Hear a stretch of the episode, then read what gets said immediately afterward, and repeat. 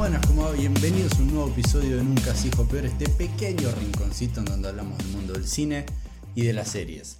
Y antes de arrancar con la crítica del día a la fecha, te voy a hacer recordar que si te gustan las críticas que realizo, te gusta el contenido que hago en este canal, por favor que te suscribas y le pongas me gusta a este video, que eso a mí y al canal en sí le va a ayudar una barbaridad. Ahora, habiendo dicho eso, comencemos con la opinión de Greenland. Sí, hoy vamos a estar hablando de Greenland, una nueva película del 2020 que involucra al género tipo desastre, como lo pudo haber sido 2012, San Andreas o Deep Impact. Está dirigida por Rick Roman Wow y escrita por Chris Sparling. Además está protagonizada por Gerard Butler y Morena Baccarin. Esta es otra de esas películas que debido a la pandemia que hemos estado viviendo durante este año 2020 se vio afectada su fecha de estreno real y la cual se había pensado y se tenía pensado en un principio que iba a ser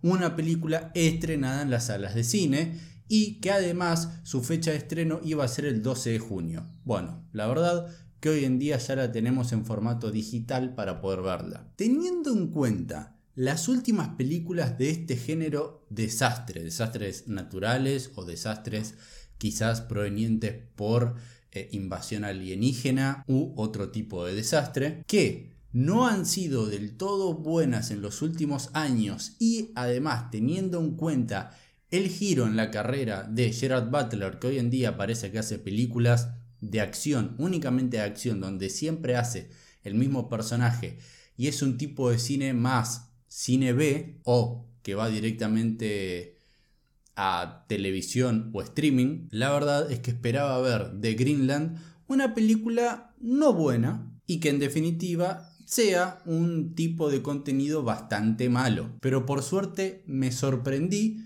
y en este largometraje pude encontrar un buen entretenimiento y que puede ser caracterizado y referido como una película del tipo pochoclero. Si estás buscando eso, una película que simplemente te sirva como un entretenimiento y un film pochoclero, Greenland es una buena opción. La trama de Greenland es bastante básica y sencilla y típica de este tipo de película que estamos acostumbrados de lo que es el género desastres.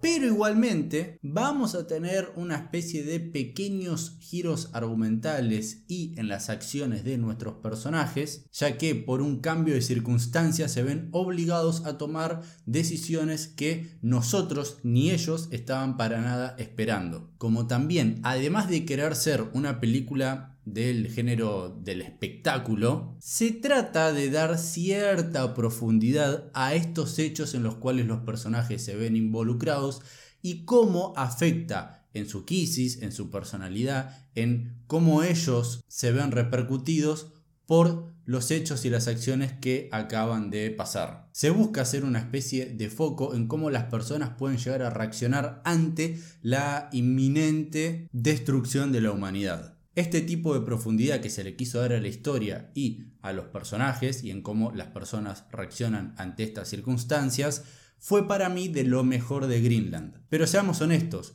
cuando estamos en presencia de una película de desastres y donde se nos está prometiendo que quizás estaremos en presencia de la destrucción de toda la humanidad y del fin de una era tal y como la conocemos, esperamos que el divertimento pase más por ver un montón de secuencias de acción, de secuencias de destrucción del el planeta Tierra, acompañados claramente estas secuencias por excelentes efectos visuales. Bueno, la verdad es que Greenland no termina siendo un film que utilice de manera apabullante este tipo de recurso.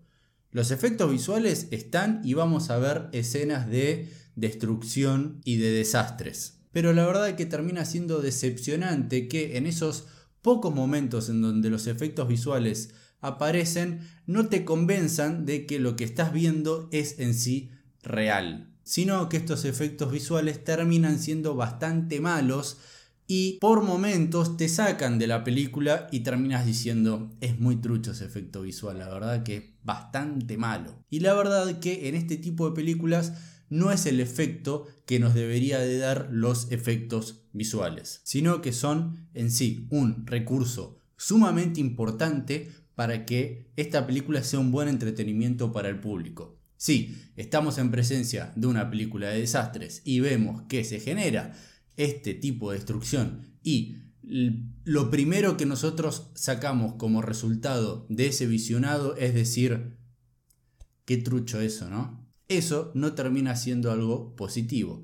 Igualmente, la película logra entretenerte, te mantiene enganchado y se termina haciendo foco y termina siendo más importante los actos y los hechos en los cuales se ven involucrados los personajes que en sí los efectos visuales. Así que para pasar el rato, Greenland está más que bien. ¿Y ustedes? ¿La vieron? ¿No la vieron? Si ya la viste, por favor déjame acá en los comentarios cuál es tu opinión que necesito y quiero saberla. También muy bien sabes que me puedes encontrar en Instagram como nunca se dijo peor y que por favor acá esto lo vuelvo a repetir y pido disculpas por parecer tan reiterativo con esto, pero si te gusta el contenido que realizo, por favor suscríbete y ponele me gusta a este video que eso a mí me ayudaría un montonazo. Y además muy bien sabes que nos podemos volver a encontrar en un próximo episodio.